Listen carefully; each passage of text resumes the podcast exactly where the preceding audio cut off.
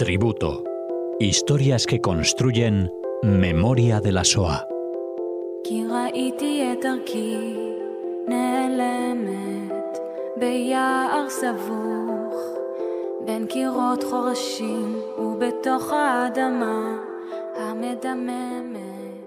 Volvemos oyentes de Radio Sefarad a este programa en el que Cecilia Levitt nos acerca diferentes tributos relacionados con la SOA. ¿Qué tal, Cecilia? Hola, Alex. Buenas tardes. En la ocasión de hoy tenemos eh, que hablarles, bueno, les hablamos, eh, hay que hablar al final de memoria y hoy lo haremos de Uri Orlev.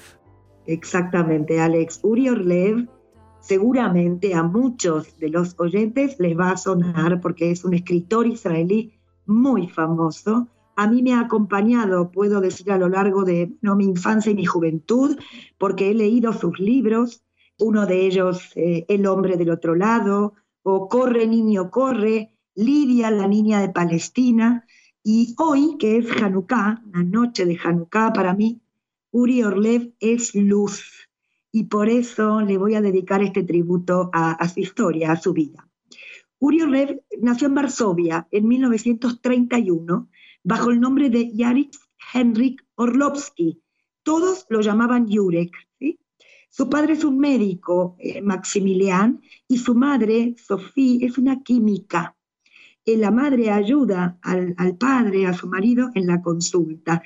Tiene un hermano pequeño llamado Kajik, que había nacido eh, en 1933. Es una familia, eh, podemos decir, asimilada. En su casa no se acostumbra a encender velas de Shabbat ni, ni festejar Rosh Hashanah.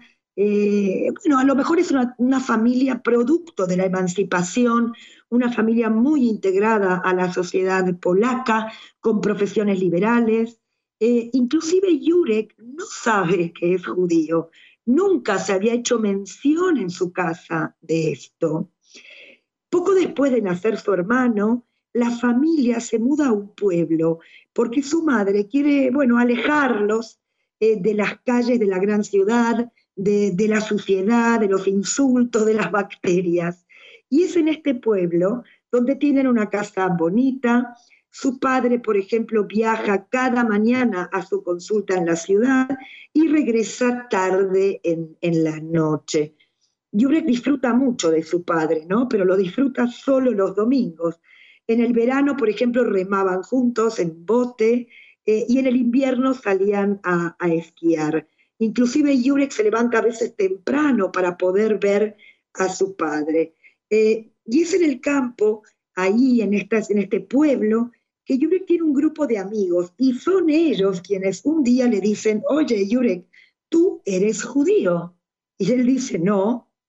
Entonces, em, inmediatamente, él, sabía lo que eran los judíos porque en esas aldeas, en ese pueblo, él, conoce a, cierto grupo de judíos que vestían de negro, con sus peyot o encorvados. Esa imagen a Yurek le daba como miedo, ¿no? Pero bueno, llega a la casa y le pregunta a sus padres si es judío, y por supuesto que le contestan que sí.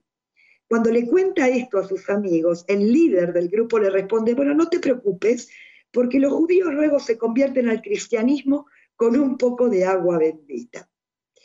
Quiero decir que a le apasiona leer. Él aprende a leer mucho antes que otros niños.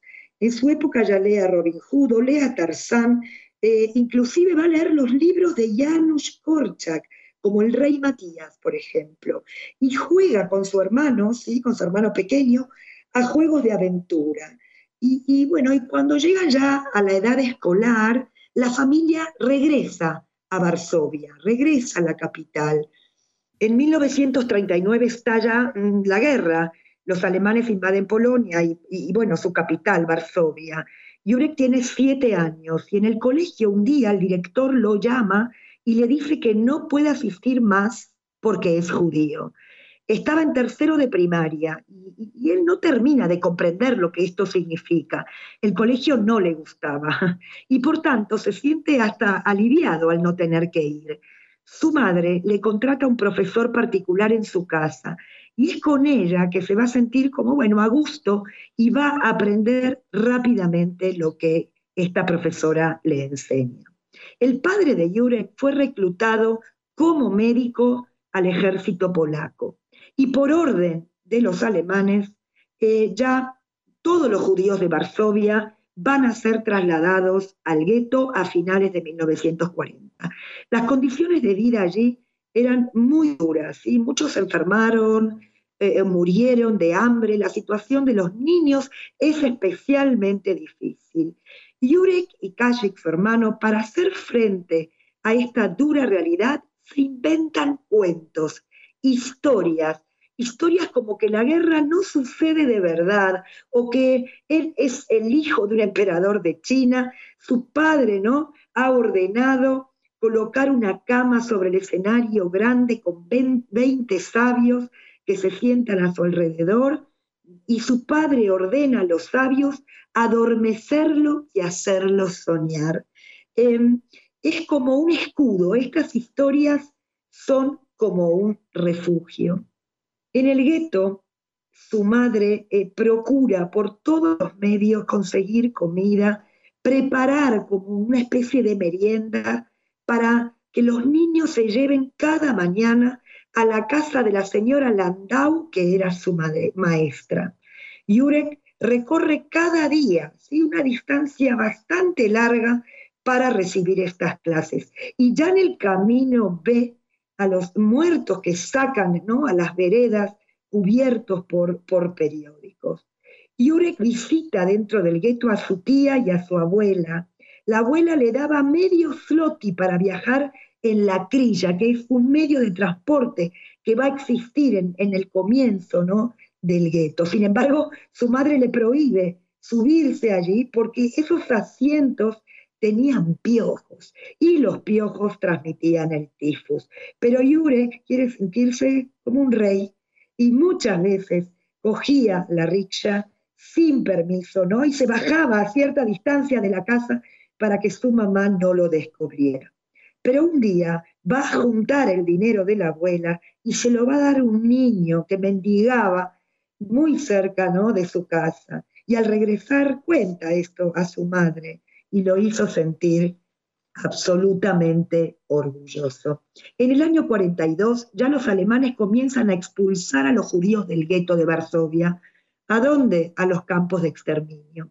La solución final ya estaba firmada, por tanto, muchas casas del gueto se encuentran vacías. Y los judíos que quedaron en el, en gueto fueron empleados en diferentes fábricas e intentaron seguir manteniéndose en las duras condiciones del gueto. Los pocos niños que quedaron eh, se encuentran solos y, viven en un estado de terror permanente y tuvieron que esconderse para no ser atrapados. La madre de Jurek trabaja en una fábrica. Su padre está reclutado como médico en el ejército polaco, no está con ellos. Jurek y Kashik, su hermano, se esconden hasta el regreso de su madre. Yurek ahora tiene ya 11 años y describe así este terror, este miedo en, en, aquel escondite. Odiaba esconderme, así lo dice. Esta es memoria de miedo. También tenía miedo cuando nos escondíamos con adultos. A veces nos, nos sentíamos, estábamos encogidos en un ático o en un sótano cerrado a veces cerrado por un armario o en un nicho detrás de una pared de ladrillo. Y ahí yo era Tarzán, ¿eh? un Tarzán que me comía el mundo. Y mi hermano no era mi hermano, sino mi enemigo en tiempos de guerra. Pero de repente volví a ser mi hermano que estaba gobernando un país vecino en tiempos de paz. La imaginación de Yurek es el mejor refugio y en su fantasía cada uno tiene un ejército grande. Y durante los seis años de guerra, eh, ambos eh, construyeron este juego. La vida de Yurek y de Kashik se volvió cada día más difícil y más peligrosa. Tras una época larga eh, de trabajo duro y de condiciones de vida infrahumanas, su madre, Sofía, enferma y fue ingresada en el hospital del gueto. Finalmente, por una acción, en una redada en el hospital, su madre va a ser asesinada. Pero antes de morir le va a pedir a Stefa, que es su cuñada, es decir, la tía de los niños, le va a decir, cuida de estos niños y llévalos siempre contigo, para bien y para mal.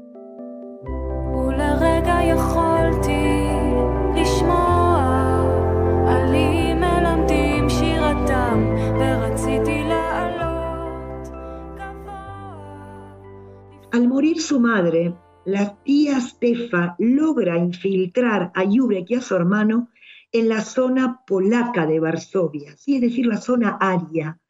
Eh, ambos niños fueron escondidos eh, en un pueblo, en un sótano oscuro durante largas semanas. Y en el año 43, cuando se produce la revuelta del gueto de Varsovia, los niños están fuera del gueto, están, como digo, escondidos. Ahora, cuando acaba la revuelta eh, del gueto, muchos judíos, muchos no, algunos de ellos, eh, logran esconderse también en la zona aria. Y voy a relatar algo interesante porque em, existe eh, un hotel, que es el Hotel Polski. Aquí los alemanes van a utilizar este hotel, el Hotel Polski, como cebo para los que se están escondiendo en Varsovia. Es decir, agentes alemanes y tristemente colaboradores judíos fingieron que los, judíos que estaban escondidos podían comprar pasaportes extranjeros y otros documentos eh, para luego poder abandonar los territorios ocupados. Aproximadamente 2.500 judíos cayeron en esta trampa. Los que solicitaron visados o documentos para Centroamérica como Brasil, Paraguay, fueron enviados directamente a Auschwitz a las cámaras de gas. Y los que habían solicitado visado a Palestina fueron enviados a Bergen-Belsen. La tía Stefa, que estaba con los niños escondida, solicita un visado a Palestina. Por tanto, caerá en la trampa y la tía y los niños serán enviados a Bergen-Belsen. En este campo, los niños con su tía van a permanecer allí hasta el final de la guerra. En este campo de durísimas condiciones, Jurek va a empezar a escribir. Va a conseguir primero una especie de cartón que consigue en una cantina en el campo y con lápiz ya escribe poesía en Bergen-Belsen. Luego va a conseguir una libreta y en esta libreta va a escribir la primera página de este diario, se va a llamar Quizás. La poesía dice así, quizás, ¿por qué quizás? Porque siempre dijimos que quizás vamos a salvarnos. ¿Quieres escribir acerca de toda la guerra Sí, quiero.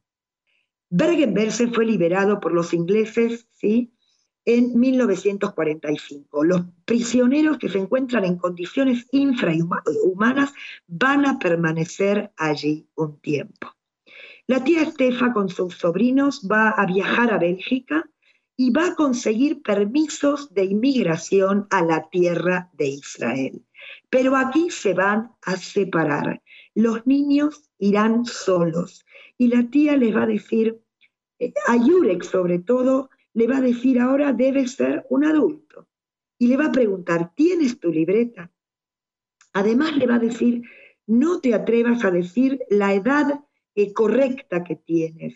Di que tú naciste en el 35, eh, has perdido seis años en la guerra y tú debes estudiar. Y si dices tu edad, a lo mejor te mandarán al trabajo. Los niños viajan en este barco eh, junto a otros niños, ¿no? Que también viajan sin sus familias, niños eh, huérfanos. Yurek no sabe lo que significa Palestina, no, no, apenas había escuchado esta palabra. Y cuando llegan a la tierra de Palestina, los niños van a ser enviados al kibbutz Ganigar junto a otros niños. Allí inmediatamente reciben nombres en hebreo. Yurek ahora se convierte en Uri y Kajik se va a convertir en Igael. Tienen 14 y 12 años respectivamente. Yurek dice, el, el kibutz era lo más raro, ¿no? Eh, y la primera noche que llegaron, se sentaron sobre el césped eh, cerca del comedor del kibutz. Y allí se juntaron prisioneros em, eh, y también habitantes del kibutz que hablaban en polaco. Y ahí Yurek le va a contar lo que le sucedió en la guerra. Y dice, por unas horas nadie se movió ni emitió un sonido. Se oía solo el canto de los grillos y a veces el mugido de una vaca. Y solo las estrellas se movían en el cielo. ¿Sí? Así lo describe también en su autobiografía. Ahora este kibutz se va a convertir para Uri, ahora lo llamamos Uri, en su nuevo hogar. Y allí, en la escuela del kibutz, va a estudiar. Estos años se convierten para Uri en su segunda niñez. Allí florece, tiene amigos y sobre todo se va a apasionar por el cine, se va a apasionar por las películas eh, que una vez por semana eh, echan, emiten ahí en el comedor del kibutz con una sábana blanca, ¿no? De pantalla. Más tarde cogerá junto a un amigo eh, un autobús, trenes, para ir a ver películas a otras ciudades. Se apasiona, es una, una obsesión.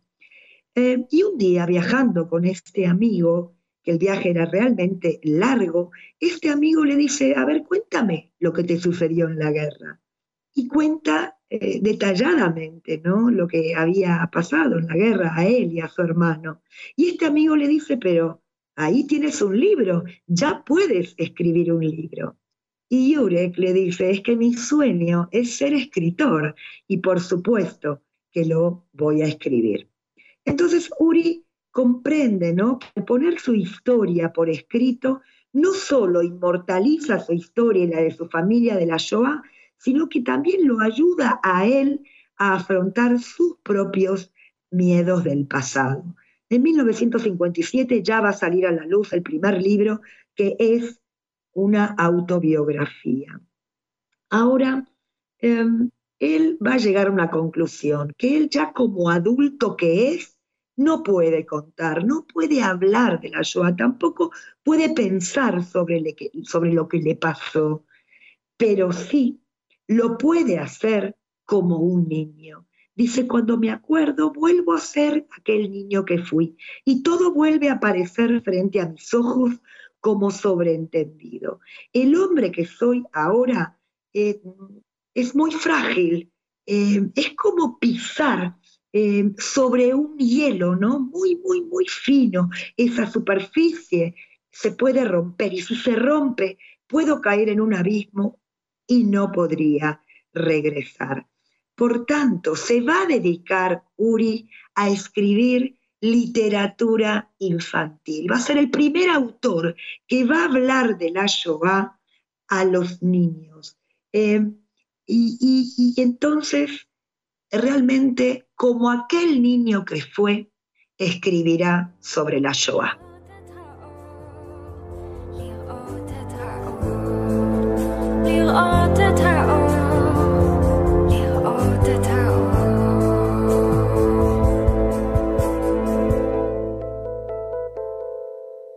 Orlev se casó con Yara, tuvo cuatro hijos, uno de ellos es Itamar Orlev, que es un escritor muy reconocido.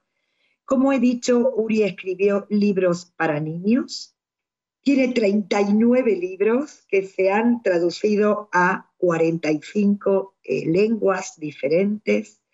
Eh, también quiero decir que Uri fue el traductor principal de los libros de Janusz Korczak, libros que él leía de pequeño. Fue el primer traductor que lo hizo del polaco al hebreo. Eh, recibió una cantidad de premios enorme, pero sobre todo quiero mencionar el premio Andersen en 1996, porque fue el único israelí en obtener un premio de literatura infanto-juvenil. Quiero decir que un poco me documenté con muchas entrevistas que encuentro en la red. Hay una entrevista que me impactó mucho, que es una entrevista que le hace su propia nieta. Sí, lo entrevista y le dice, eh, yo crecí con un abuelo famoso y me llevó muchos años conectar el tema de la Shoah contigo, pero gracias a tus historias, a tus cuentos, yo entendí mejor el tema de la Shoah. Y también la nieta le pregunta, ¿tú crees que se va a olvidar la Shoah? Y él dice, mira, eh, la Revolución Francesa no se olvidó, Troya no se olvidó, ¿no?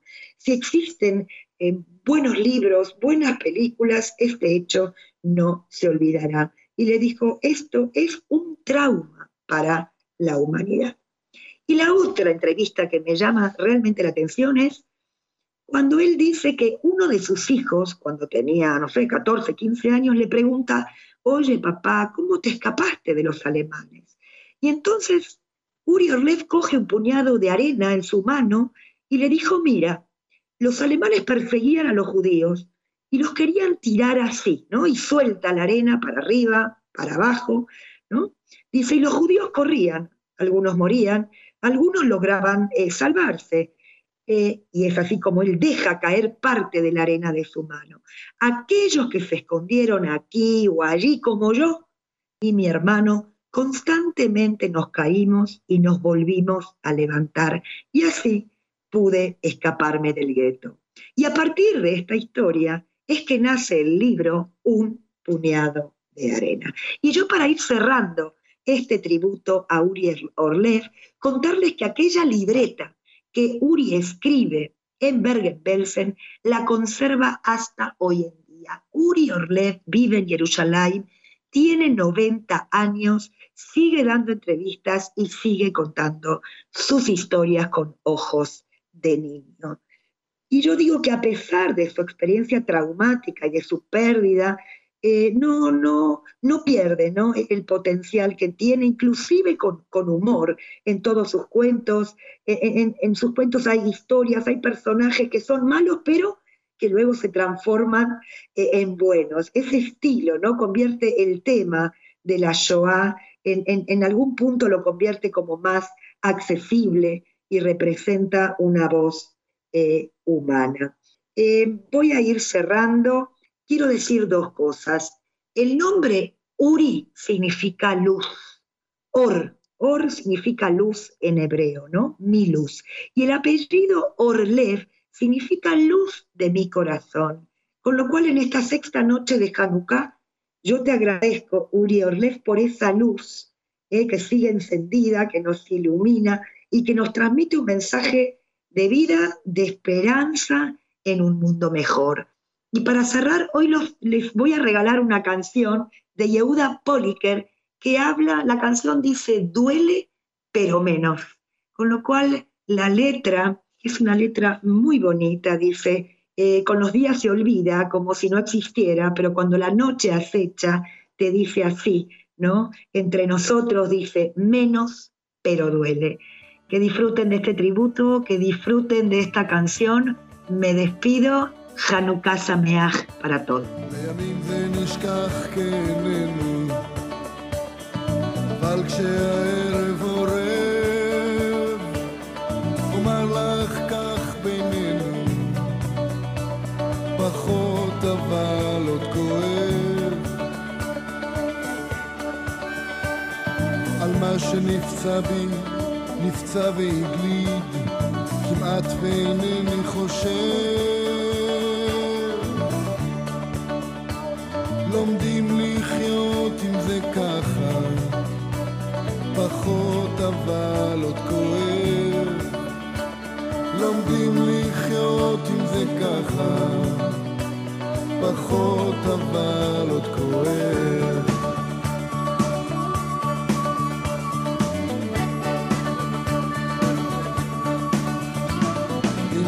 כוס ורקיק אפשר להמתיק קץ לבריחות, זה לא נעלם, רק רחוק עונה